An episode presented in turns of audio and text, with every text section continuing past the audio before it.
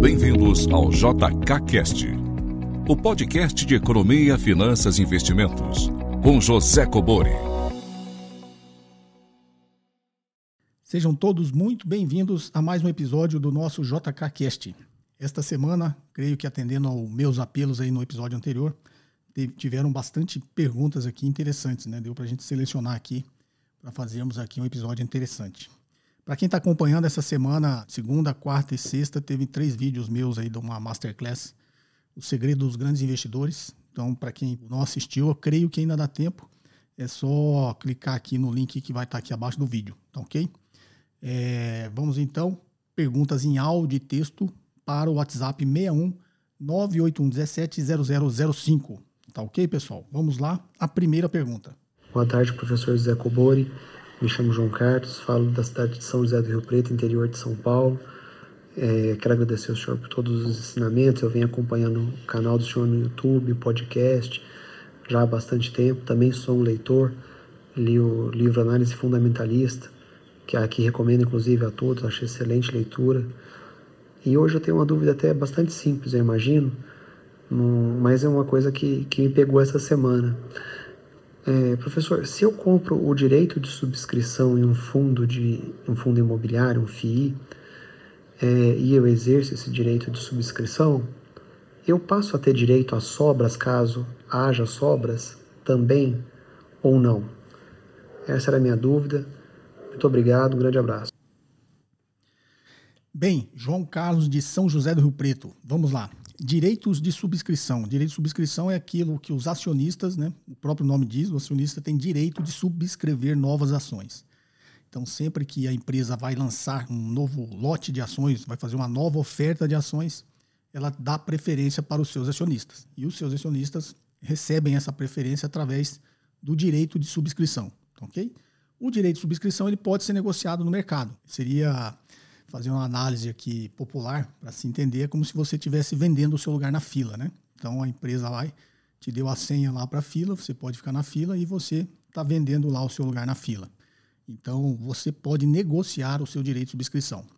E aí quem compra o direito de subscrição passa a ser detentor, obviamente, desse direito. E aí o que o João Carlos está perguntando é sobre as sobras. O que, que é as sobras? A empresa vai lá, faz uma nova oferta de ações, dá a preferência para o seu acionista. Aí o seu acionista tem o direito de subscrição e vai exercer ou não.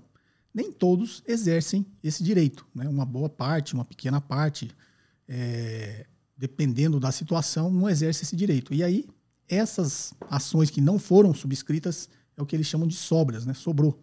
E aí a empresa distribui para os acionistas que exerceram esse direito. Né? Então, aqueles que não exerceram geram uma sobra e a empresa costuma distribuir isso para os acionistas que tiveram o direito e exerceram o direito. Geralmente, quando a empresa faz isso, já na, na, na sua adesão, né, a subscrição ou não, ele geralmente tem um campo lá que você já coloca lá, é, manifesta o seu desejo né, de comprar ações que eventualmente sobrarem. Então, ela vai dizer ali que vai ter, se tiver sobra, se você tem interesse, você vai marcar em algum campo ali que você tem interesse e aí essas sobras vão ser novamente distribuídas para os acionistas que têm interesse. Se tiver muito acionista com muito interesse, vai ter uma fila de espera e a empresa tem lá os seus critérios para distribuir. Tá ok, João Carlos? Mas quem tem o direito de subscrição, seja ele você acionista ou você comprou o direito de subscrição, você vai subscrever essas sobras. Espero ter te ajudado. Um forte abraço, João. Olá, professor José Cobores, sou Luiz, falo de Brasília.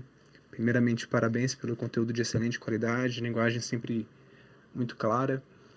Gostaria de que nos ajudasse a entender do comportamento na NTNB, se ela cumpre o papel de proteger meu poder de compra para um cenário hipotético de, de aumento de taxa de juros. E aí, gostaria que você avaliasse a seguinte situação. É, eu tenho um, há um cenário de, de aumento na curva de juros curta e longa, e na mesma medida um aumento também do IPCA. Nessa situação hipotética, qual seria o preço unitário das minhas NTNBs? É, seria uma permanência do, do valor, um aumento ou redução? Muito obrigado.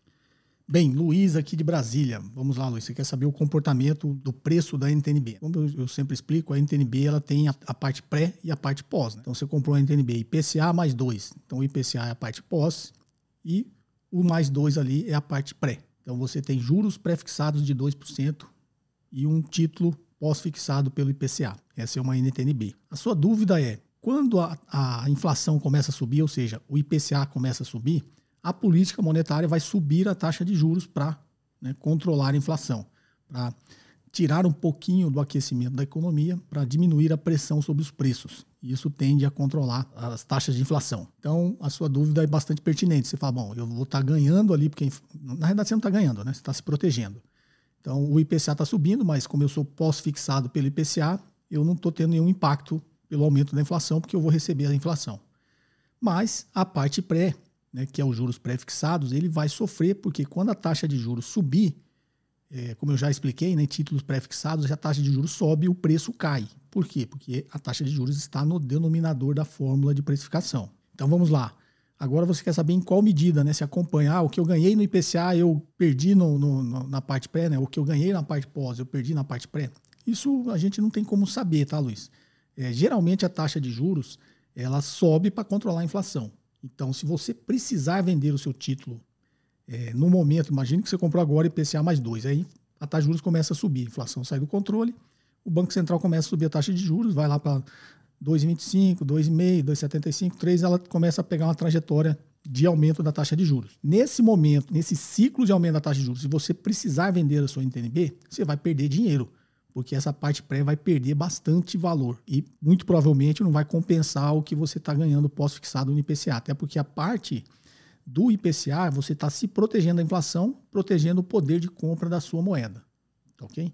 Então, na realidade, você não tem um ganho, você tem uma correção monetária. E a parte pré é onde você tem o ganho. Quando você negociou lá PCA mais 2, os seus 2% era o ganho que você teria. Por isso que a gente sempre recomenda.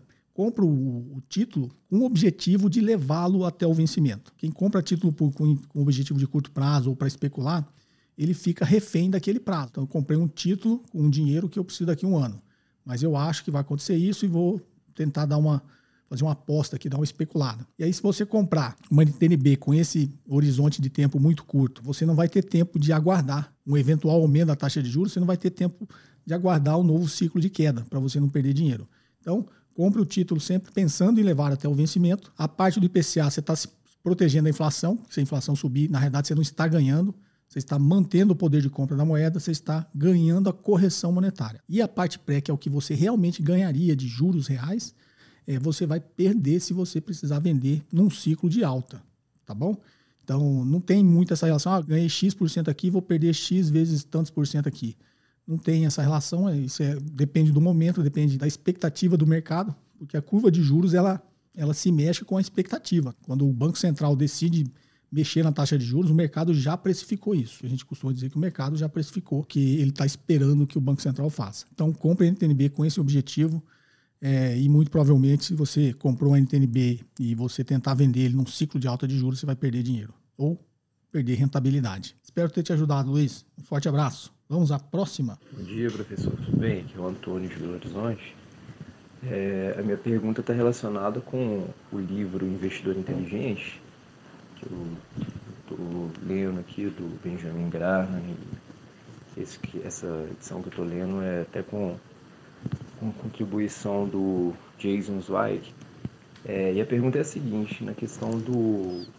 quando ele fala aqui sobre o trânsito de acordo com varia, as variações de mercado entre renda fixa e renda variável, né? Então você diversificar a sua, sua carteira de acordo com as variações do mercado, mais em renda fixa ou mais em renda variável, é, o quão verdadeiro e o quão é, quão verdadeiro isso é para a gente que para o nosso mercado, né, o mercado brasileiro que que tem uma característica de, de renda fixa e até mesmo de renda variável bem diferente dos Estados Unidos naquela época que ele fala, por exemplo.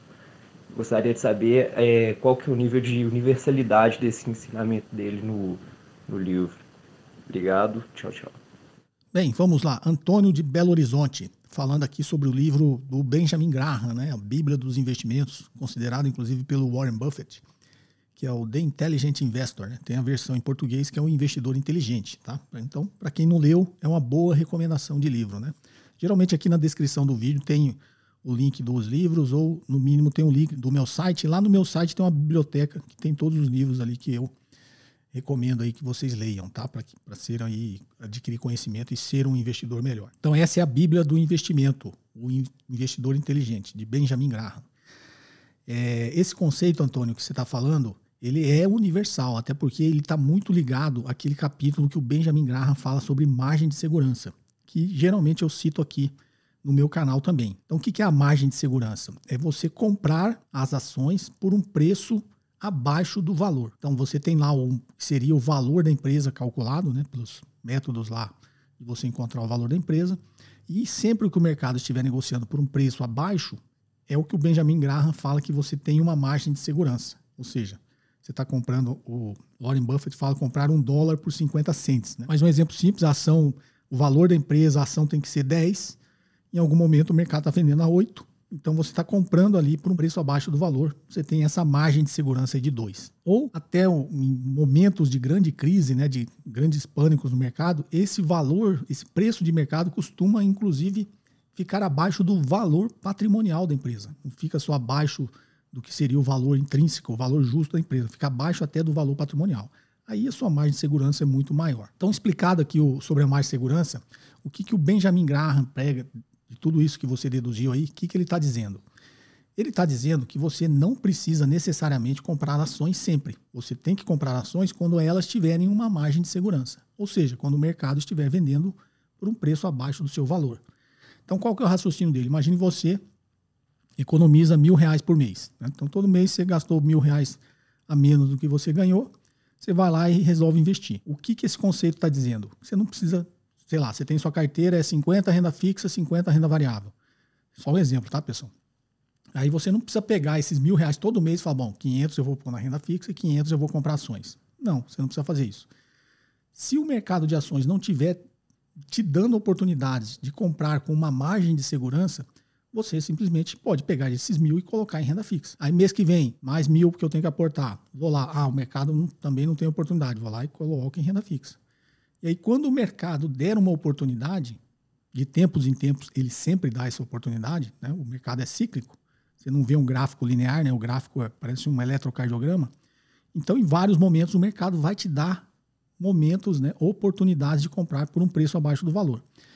E aí, nesse momento, imagino que aí chegou esse mês, sobrou mil. Você pode comprar os mil de ações, precisa pôr na renda fixa. Ou você pode, inclusive, comprar os mil de ações e a oportunidade é tão evidente, tão grande, que você pode pegar né, aqueles aportes que você vinha fazendo em renda fixa, pegar uma parte daquilo e comprar em ações. Né? E aí você vai recalibrando a sua carteira. Tá? Você tem um objetivo macro ali de, de balanceamento da sua carteira. Não necessariamente você tem que fazer exatamente nessa proporção todo mês, mas quando o mercado for te dando oportunidades, é o momento que você consegue rebalancear. E aí você vai ter um resultado muito melhor, né? Porque enquanto ficou lá na renda fixa, ficou rendendo pouco, mas rendeu. E nos momentos que o mercado te deu uma oportunidade de comprar com uma margem de segurança, segundo Benjamin Graham, né?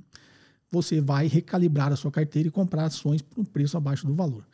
E aí, no médio e longo prazo, você vai ver que a sua rentabilidade vai se potencializar se você seguir esse pensamento do Benjamin Graham. Né? Quem segue a risco os pensamentos de Benjamin Graham é o Warren Buffett, que é o maior investidor de todos os tempos. Tá ok? E um dos. Está sempre ali entre os cinco, três homens mais ricos do mundo. Tá ok, Antônio? Espero ter elucidado aí e te dado aí uma boa resposta. Vamos à próxima? Boa tarde, José Cobori.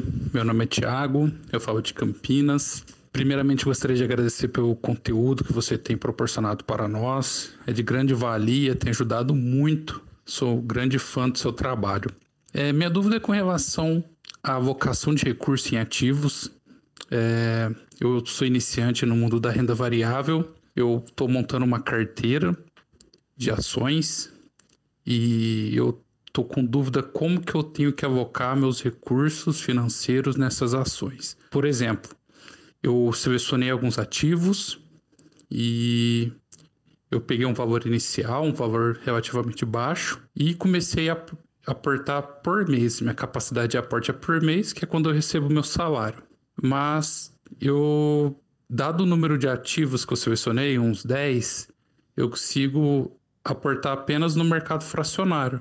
E aí, por conta da volatilidade do mercado, eu tenho feito um preço médio ruim, né? Porque um mês eu pego um preço diferente do outro. Então, a minha dúvida basicamente é: como que é a melhor estratégia para quem está iniciando para montar uma carteira inicial, dado um, que eu tenho um recurso limitado, né, financeiro para iniciar, e como que eu tenho que manter essa carteira? Será que faz sentido, por exemplo, é, dessas oito ações que eu selecionei, é, pegar uma só por mês e comprar um lote, né, para eu tentar buscar rentabilidade nela de médio e longo prazo?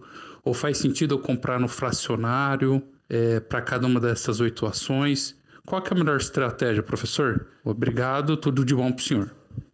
Bem, Tiago de Campinas. Vamos lá, Tiago. Primeiro, obrigado pelas palavras. Eu fico sempre muito lisonjeado né, que, de saber que vocês gostam e que meu trabalho é útil de alguma forma é, para o conhecimento de vocês né, e para a sua carreira de investidor.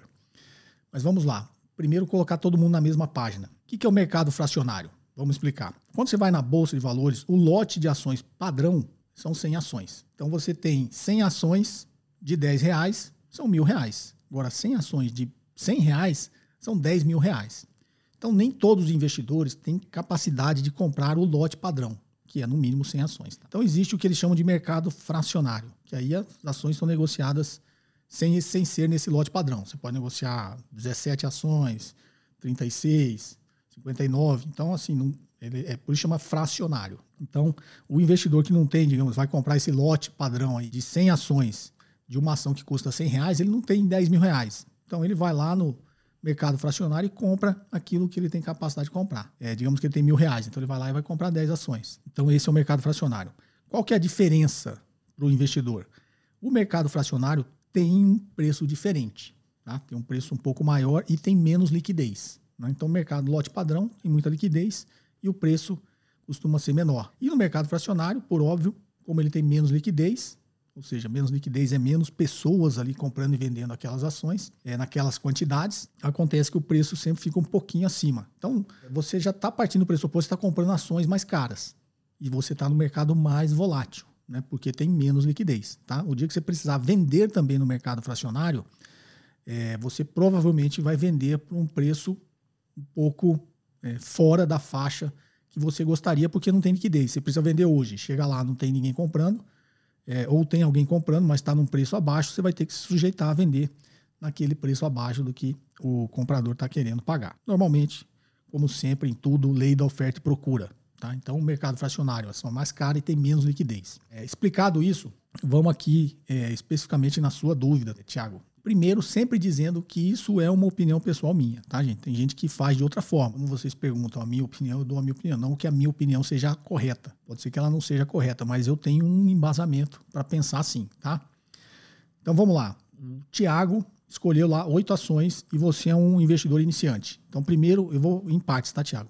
Então, primeiro, cuidado. Tem perguntas aqui no canal, aqui no podcast, que o pessoal faz é qual o número ideal de ações, né? 10 ações, 15, 25, não tem um número ideal. Eu sempre digo o número ideal é aquela, aquele número que você consiga acompanhar, né? ser um crítico e acompanhar o desempenho da empresa. É mesmo, eu, como eu digo, comprar ações não é comprar um pedaço de papel. Né? Comprar ações, você está comprando participações em empresas, você está se tornando sócio de empresas. Então, o mesmo raciocínio você, você teria se não fosse na Bolsa de Valores. Né? Sei lá, você, você tem um montante aí de capital e você quer investir em negócios, mas você não quer ir na Bolsa de Valores.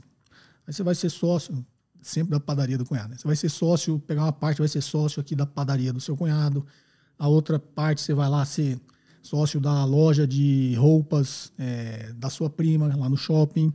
Aí uma outra parte você vai ser sócio de uma oficina do seu irmão. Então você vai ter essa distribuição, essa diversificação desse seu capital. Você entraria nesses negócios, na padaria, na loja de roupa, na oficina, sem muito critério, sem saber acompanhar? Não. Muito provavelmente, se você for um investidor consciente, você vai, você vai querer entender um pouquinho de padaria, você vai querer acompanhar lá o resultado da padaria do seu cunhado. Né? De vez em quando você vai lá, ver como o negócio está funcionando, dar uma conferida na contabilidade, nas demonstrações financeiras seu cunhado prepara. Até porque se você não fizer, a tendência desses pequenos negócios é a pessoa perder o controle. Né? Quando tem algum sócio cobrando, a empresa costuma ser mais organizada. Aí você vai lá na loja do shopping da sua prima, mesma coisa, vai dar uma olhada, vai acompanhar o negócio, vai ver como estão as vendas, não é isso? Vai ver como está a margem de lucro lá da, da loja de roupas, vai acompanhar e entender como funciona aquele negócio, como é que aquele negócio dá lucro. Da mesma forma, você vai lá na oficina lá do seu irmão. Você virou sócio dele, você quer acompanhar como é que está indo o negócio, como está o movimento, tem muito carro para arrumar, não tem, como está o fornecimento de peças, quanto que ele está cobrando por hora do serviço. Você vai lá entender como é que funciona o negócio, como é que aquele negócio dá lucro. O mesmo critério você tem que ter com ações. Então, qual o número ideal? Se você consegue acompanhar oito negócios ao mesmo tempo, com um mínimo de critério, né? sendo criterioso ali, como eu acabei de dar um exemplo simples da padaria, da oficina e da loja, você tem que conhecer o negócio da empresa. Né? Então, investir na Ambev.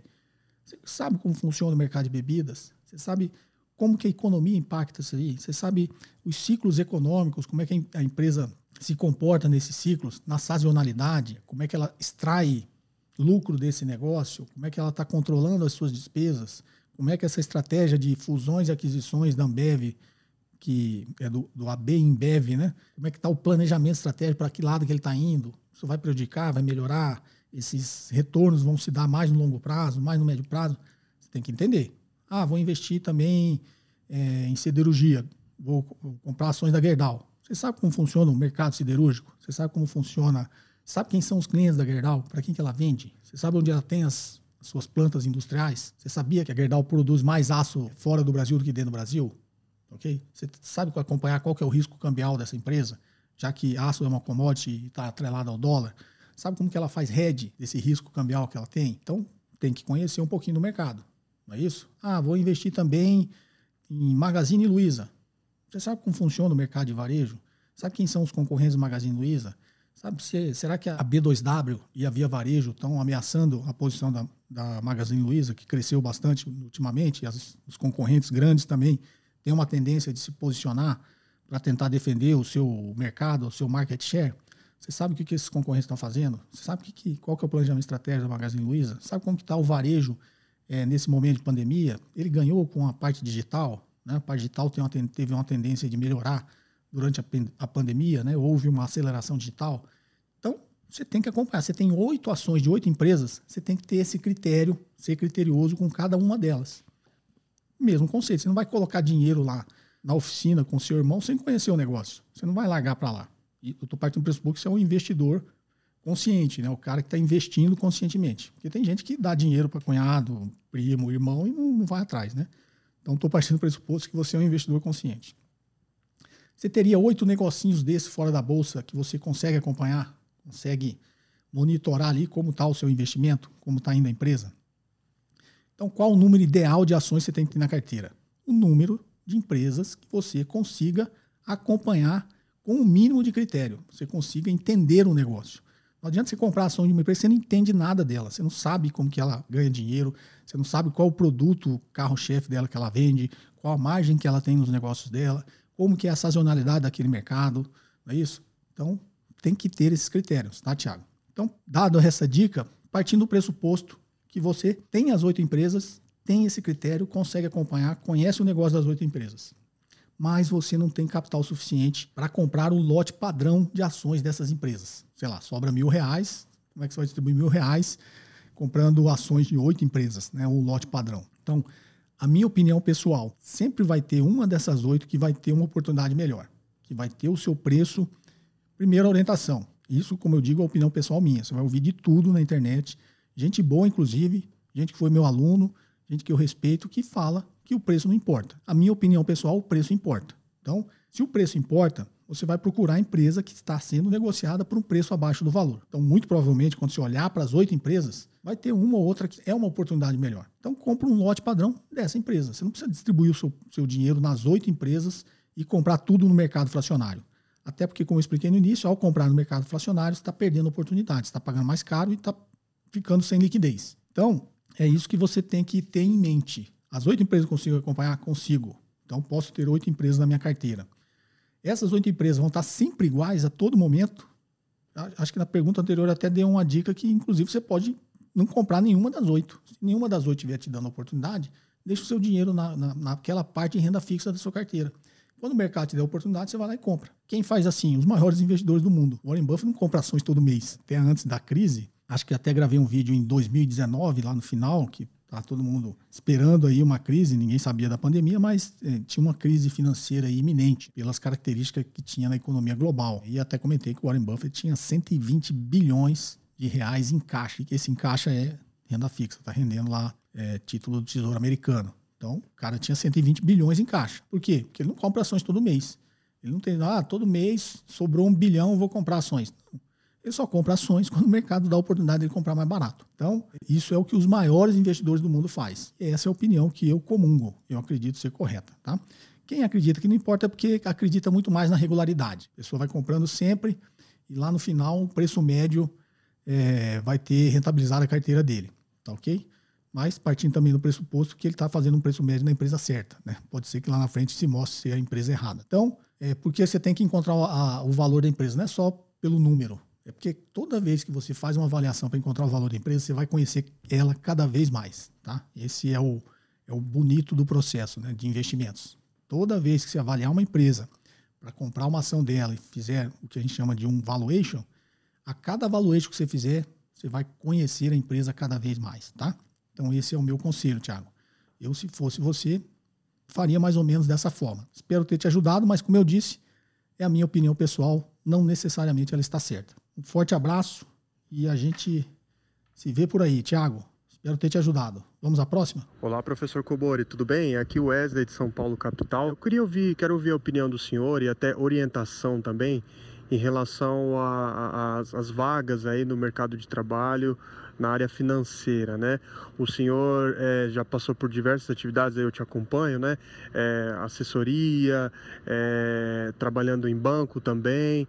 É, como é que o senhor vê aí o, futuro da profissão? Né? Eu estou cursando ciências econômicas e possibilidades tem várias, né? Desde trabalhar em algum banco de varejo, bancos de investimento, é, assessoria, é, prestar um concurso também, certificações, é, trabalhar em equipe econômica de alguma empresa privada. Dadas essas todas as possibilidades aí, né? O que, que o senhor teria para dizer para nós em relação a tudo isso aí, com a sua experiência aí? Obrigado, viu? Desde já agradeço aí, parabéns pelo trabalho. Bem, Wesley, de São Paulo, capital. Wesley, obrigado aí pelas palavras. Vamos lá, você está uma pergunta muito mais sobre carreira, né? É, e pegou aí o exemplo aí do que eu, de vez em quando, eu conto aqui, né? Minha, minha trajetória né, profissional e pessoal. E acho que você já pegou aí bastante detalhes aí dessa minha trajetória. Então, o que, que eu posso te dizer? É que eu fui um cara privilegiado, tá? Eu, graças a Deus, sempre fiz aquilo que eu queria, né? aquilo que eu gostaria de fazer e fiz aquilo que naquele momento eu tinha interesse e estava até apaixonado é, por aquela área. Então eu fui executivo por 13 anos é, da Xerox do Brasil, que é uma multinacional americana, da qual eu aprendi uma gama imensa de coisas que eu utilizo hoje, tá? sob o ponto de vista empresarial, operacional, porque essa parte de executivo eu era executivo mesmo, eu mexia muito mais tocava muito mais operações e a parte de marketing e vendas. Né? Então, para quem já fez meus cursos, leu meu livro, vê que tem um, uma parte ali de planejamento estratégico, que isso eu carrego é, dessa minha carreira como executivo. Então, essa parte, marketing e vendas, né, executivo de uma grande empresa, de uma multinacional, eu aprendi muito. Aprendi muito sob o ponto de vista de como funciona uma empresa, como se faz a gestão de uma empresa, como se faz o planejamento estratégico, como a empresa extrai resultado, como a empresa vende. Ou seja,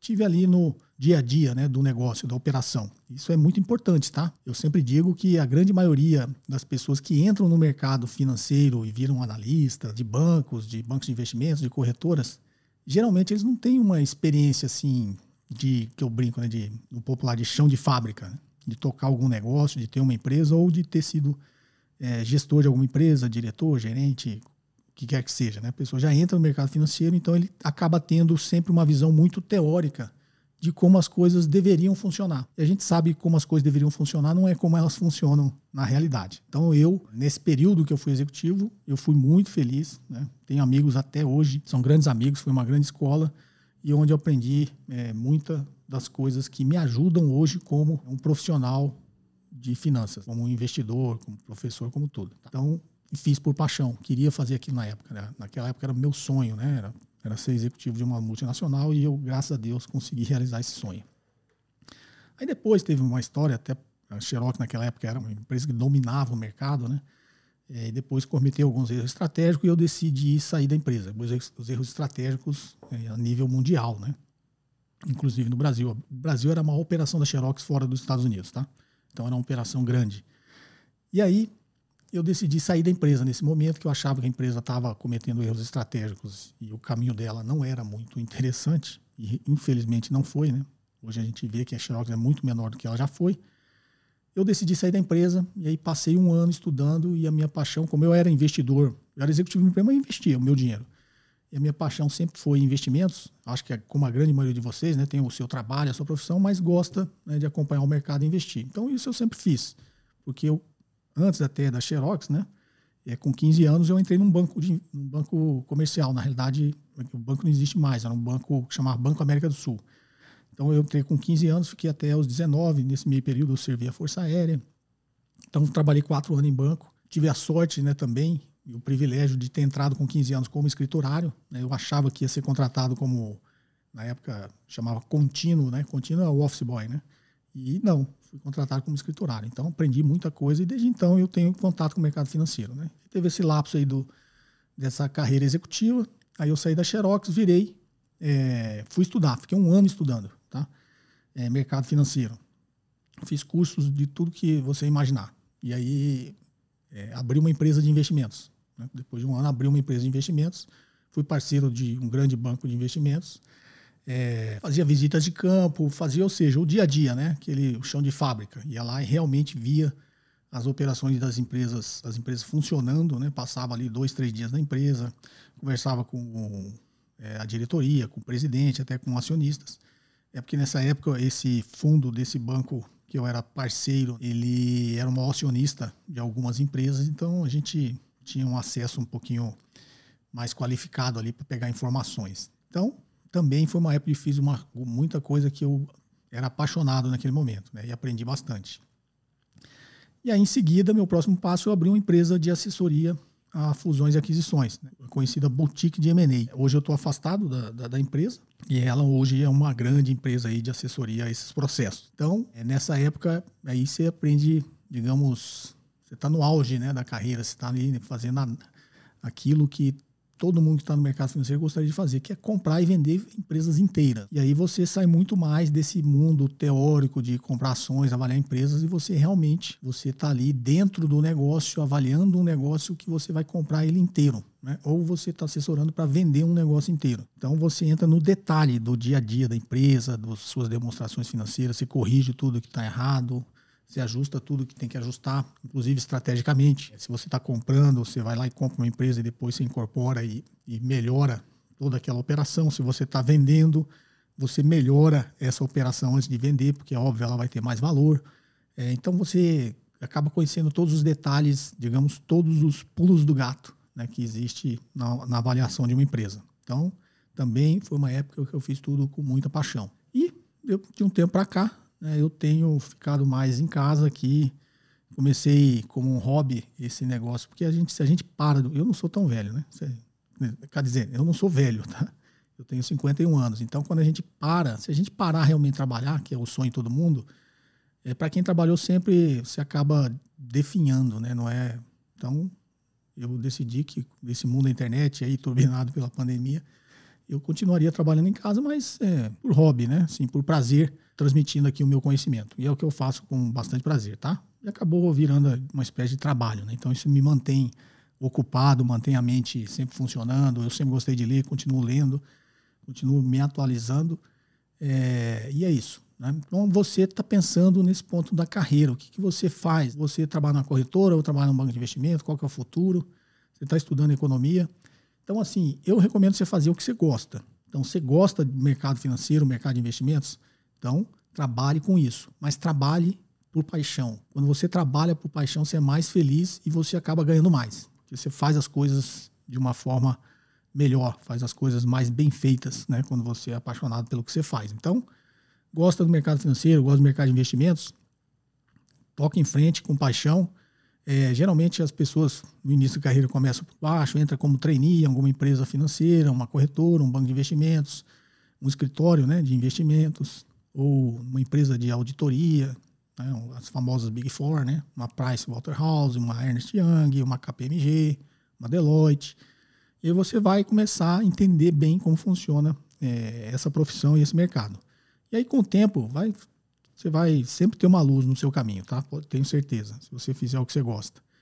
Em algum momento vai acender uma luz e falar, bom, agora eu quero é, ser gestor de fundo.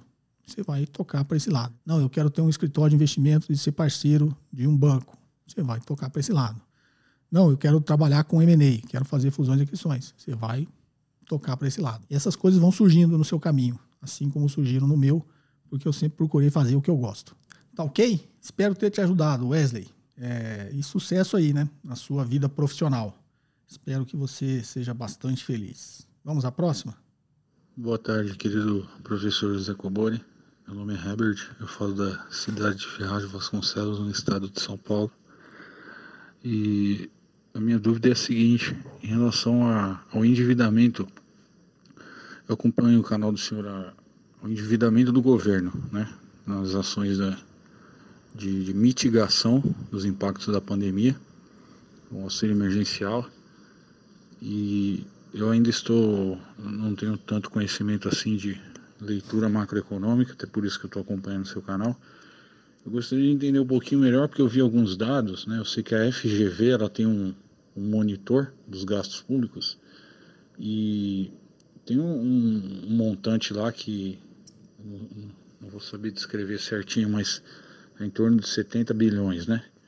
E eu li uma informação que, de acordo com os analistas lá, né, isso mostra que o shutdown da máquina pública, eu li um pouquinho o significado disso, né? É um termo que vem da, do inglês significa o desligamento. E na explicação, é, a previsão é que a partir desse ano a máquina pública se torne inviável. O senhor poderia explicar um pouquinho melhor esse panorama aí e a, o que poderia ser feito, né? E, e também o que, que tá, quais são as ações que o, que o governo está tomando, se é, eu vi também que o endividamento está em 90% do PIB, né? Eu acredito que isso seja muito ruim.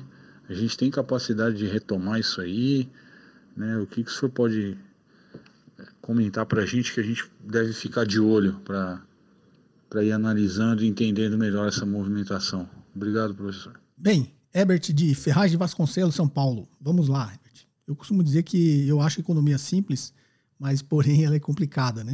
Na verdade, quanto mais você conhece de um assunto, mais simples ele vai ficando para você. E a minha missão aqui é tentar transmitir já para vocês de alguma maneira simples.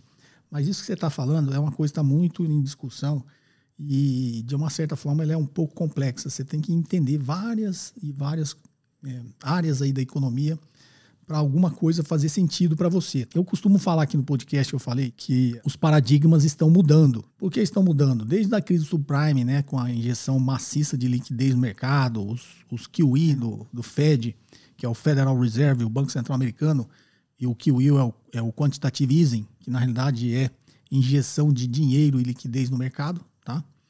É, todo mundo na economia ortodoxa acreditava, né, que inclusive eu, tá? Lá no início eu tinha bastante essa crença que o excesso de liquidez ia gerar uma hiperinflação. E não foi o que aconteceu, né? Não gerou essa hiperinflação, na realidade gerou uma, uma inflação de ativos, né? O dinheiro teoricamente não foi tudo para consumo, foi para comprar investimentos. Eu já expliquei no podcast uma explicação que eu acho plausível porque que isso acontece e porque isso é ruim. Né? E aí, já entrando no campo da filosofia econômica, isso é ruim porque isso concentra mais riqueza do que já é concentrada e nosso objetivo é o inverso. Né? Nós temos que distribuir a riqueza. Tá? Até porque economicamente é melhor uma riqueza distribuída do que concentrada. Você minimiza o risco da economia. Então, foi o que aconteceu, gerou e veio essa crise agora uma nova rodada maciça de injeção de liquidez. Eu citei aqui o Fed, mas o mundo inteiro fez isso em 2008 e, e fez agora e continua fazendo. Então, por que, que eu falo que está mudando os paradigmas? Muita coisa que eu acreditava há 15 anos atrás eu não acredito mais hoje. Ou mudei um pouco a minha visão do negócio. Né? Porque, como eu digo, a gente tem que continuar evoluindo, lendo, é, ouvindo todas as, as vertentes aí é, do pensamento para tentar entender o mundo, né? A gente precisa tentar entender o mundo. O mundo existe uma explicação única. Então, o que eu tenho é, notado é que os paradigmas mudaram. Tudo isso que a gente acredita, que é meio que um mantra, que vem muito da economia liberal, né, da qual eu comunguei e comungo ainda uma parte, já fui mais um pouco mais radical, hoje nem tanto, que acreditava né, que a economia é, ortodoxa e liberal acreditava que ia acontecer, não aconteceu e continua não acontecendo. E aí todo mundo quer achar uma explicação. Então, eu até citei aqui antes, é, você disse que não encontrou muita literatura e macroeconômica, lê os artigos, os últimos artigos do André Lara Rezende, tá? Eu comentei um aqui, que inclusive ele citou aí alguns artigos de um encontro, um seminário que teve, que estava lá grandes figuras da economia mundial, como Ben Bernanke, né, o presidente do Fed, na época do, da crise subprime, o Henry Paulson, vários economistas aí que são considerados é, líderes aí de pensamento econômico ortodoxo, tá? Mudando a sua opinião também, dando ali uma opinião que os paradigmas mudaram. O que a economia explicava 10 anos atrás, ela não explica mais hoje, que algumas teorias econômicas explicavam. Então, o que eu quero dizer que está mudando os paradigmas? É que, mais ou menos, essa sua dúvida não é mais uma verdade. E aí, isso se comprovou agora ultimamente. Eu até comentei também que o nosso endividamento cresceu absurdamente, nosso déficit primário cresceu absurdamente por causa da pandemia, né, dessa emissão aí é, de dinheiro de endividamento para fazer o prover o auxílio emergencial, né, para quem mais necessitava. Teve essa injeção de liquidez foi o que ajudou a, um pouco a segurar, né, o, a queda da economia. A gente no início achava que ia fechar negativo menos 10 e a gente fechou agora, ia fechar menos 5, já está até um pouquinho menos que isso, né, menos 4, alguma coisa, tá? O que, que foi isso? A injeção de dinheiro na economia. É, só que isso aumentou o endividamento endividamento público. Aí aumentou o endividamento, aumentou o risco do Estado. Aumentou o risco do Estado, ele vai ter que, para continuar emitindo dívida, rolando sua dívida, ele vai ter que pagar um juros maior. Não foi o que aconteceu, né? O Tesouro Nacional emitiu dívida em dólar no exterior, teve uma demanda três vezes maior do que ele precisava. E ele acabou colocando essa dívida com juros baixíssimos lá fora. Então, a economia ortodoxa não explica isso. O que, que explica isso? Temos que continuar estudando. Uma coisa é certa: a crítica que todo mundo faz, como eu falo, não existe estado máximo nem estado mínimo, existe estado necessário. E o nome já está dizendo, ele é necessário. Não aqueles que ficam criticando que é o Estado, o Estado. O que está salvando a economia, né? salvou lá no subprime, está salvando agora, é o Estado. Né? É o Estado que está atuando na economia para segurar os efeitos maléficos dessa grande crise. Como eu disse, lá no início da crise, tinha uma grande crítica aí. Se o Estado não fizer, quem faz? Né? Você vai escolher a maior empresa do mundo para cuidar do mundo, para fazer tudo isso? Não vai, não tem nem poder para isso, nem teria interesse. Um exemplo meio tosco que eu estou dando, mas só para entender. Então, não adianta, o Estado é necessário, ele existe e nesse momento é ele tá, que provê aí uma, uma certa esperança né, para todo mundo. É óbvio que tem um problema, né? Como eu disse, não existe Estado mínimo nem máximo. O ser humano tem uma tendência de se acomodar. Então, o Estado costuma ser acomodado. Né? Quando ele começa a ficar grande demais, ele começa a se acomodar. E, como eu sempre defendi, né, ninguém cuida melhor do seu dinheiro que você mesmo. E o que o Estado faz é cuidar do dinheiro dos outros, né, em benefício dos outros. Então, tem, é, como eu disse, economia é uma coisa muito mais complexa do que a gente pode imaginar. Então, esse negócio de grande reset mundial, shutdown, isso aí eu acho que ainda é, assim, existe um certo exagero. Ninguém sabe se isso realmente vai acontecer. Tem todo, toda uma teoria por trás disso, mas eu acho que é muito mais teoria de fim de mundo do que uma teoria realmente embasada em argumentos teóricos, tá? A teoria não explica nem o que a gente acha que vai acontecer, imagina explicar coisas né, que são teorias é, um pouco mais catastróficas. Então, leia esses artigos, leia várias linhas de pensamento econômico, não se atenha só a um, é, você vai ver que você vai achar muito mais explicação. Quanto mais pensamentos diferentes você lê, tá? E é essa é a minha recomendação e é o que eu tenho feito ultimamente. Espero ter te ajudado. Um forte abraço, Everett. Vamos à próxima? Agora em texto. Oi, professor Cobori. Me chamo Aristide, moro em Amontada, Ceará. Queria saber o que vale mais a pena, economia ou finanças, para se ter um olhar mais amplo do mercado para poder investir no mercado atual e pergunto pelo conhecimento que essas áreas abordam e proporcionam, pois tenho 19 anos e queria uma opinião de uma pessoa mais experiente. Qual das duas áreas poderia me proporcionar mais conhecimento? Desde já lhe agradeço pelo conhecimento que o senhor e sua equipe me proporcionou. Por sinal, excelentes pessoas, que é de suma importância para a nossa vida, pois abre nossos olhos para um novo horizonte. Legal, Aristide, de Amontada, Ceará. Vamos lá economia e finanças são complementares. É, não tem como ser, ser um bom investidor conhecendo só de economia ou conhecendo só de finanças. Tanto que o meu canal é de economia e finanças, né? E investimentos. Eu tenho uma coluna na CBN que é economia, finanças e investimentos, tá? Então, assim, a parte de finanças, você vai estar tá olhando um pouco mais sobre o ponto de vista microeconômico, você está olhando finanças de empresas, esses cálculos todos que a gente fala aqui de avaliação de empresa, de Essa matemática toda está em finanças. Quando você olha para a economia, eu costumo, mentalmente pelo menos, para quem eu converso, colocar a economia como uma coisa muito mais do cenário, né? como esse cenário econômico influencia as empresas, influencia os mercados.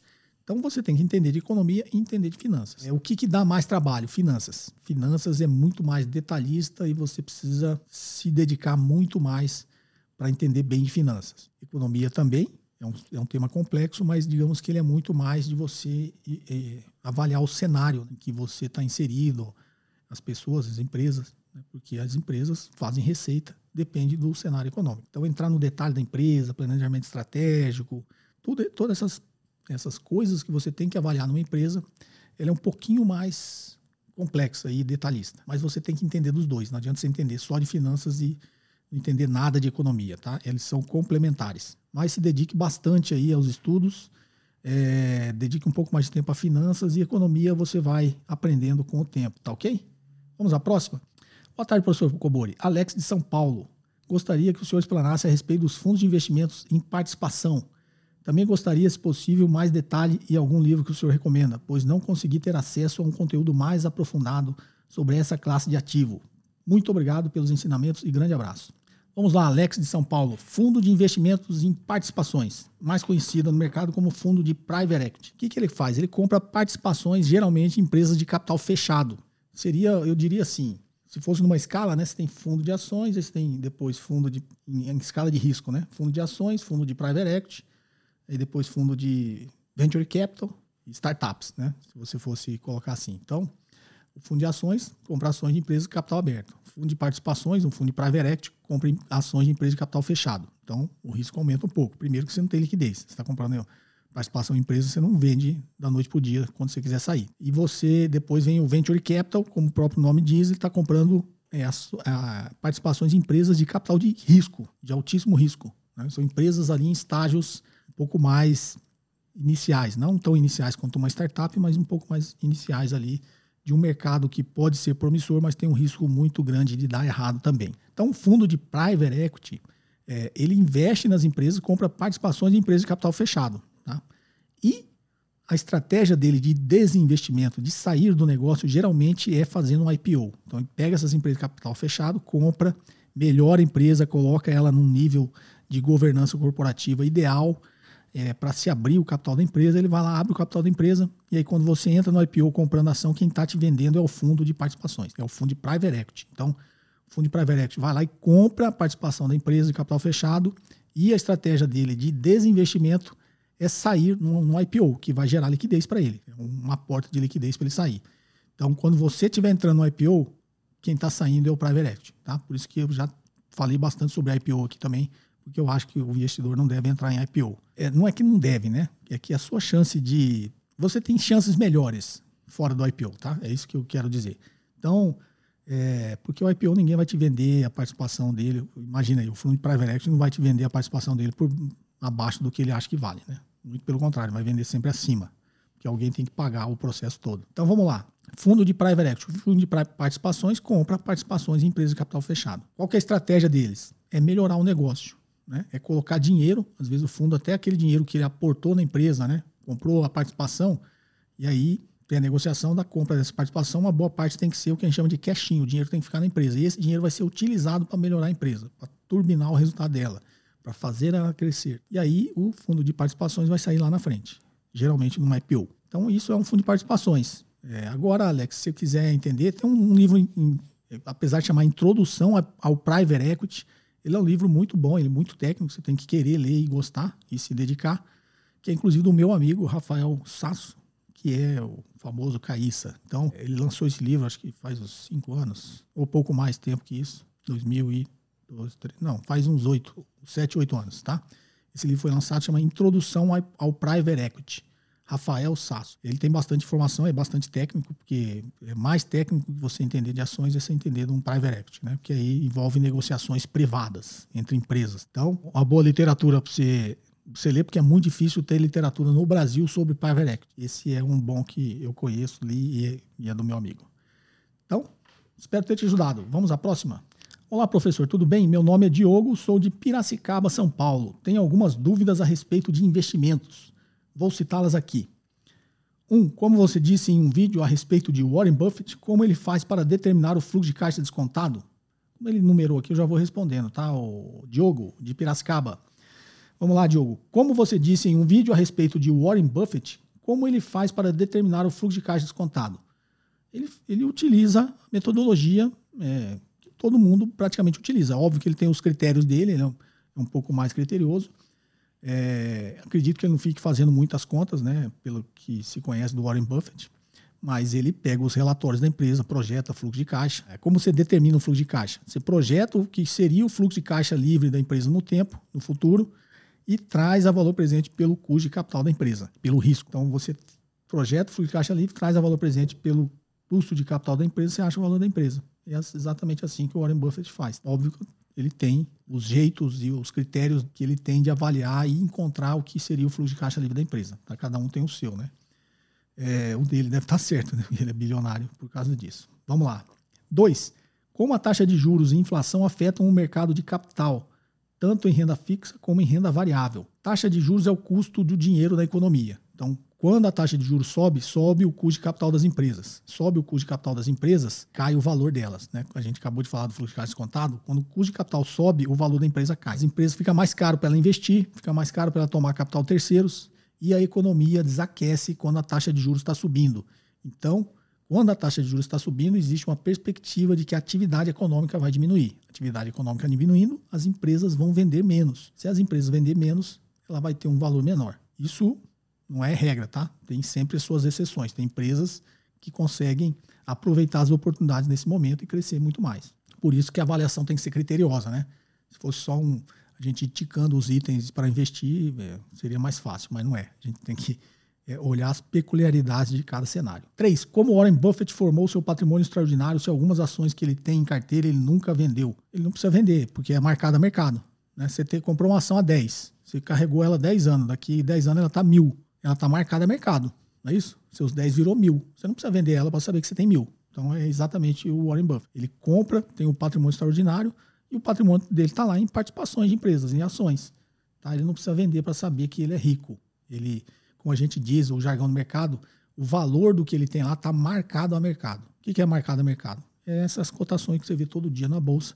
Está marcando o valor das empresas. Obrigado por disponibilizar conteúdos gratuitos e de ótima qualidade. Eu que agradeço a participação sua, Diogo, de Piracicaba, e agradeço a participação de todos vocês. Esse episódio eu gostei, teve bastante pergunta aqui, um pouco mais diferente, né? Espero ter agradado a todos vocês. Novamente, perguntas em áudio e texto para o WhatsApp 61 981 0005. Ambientes pouco barulho, entre 40 segundos e um minuto. E, como nesse episódio aqui, bastante pergunta aqui um pouco mais diferente aqui, que para a gente não ficar repetindo né, o mesmo assunto sempre aqui no nosso podcast. Um forte abraço e até o próximo episódio. Você ouviu mais um episódio de JK Cast, o podcast de economia, finanças e investimentos com José Cobori.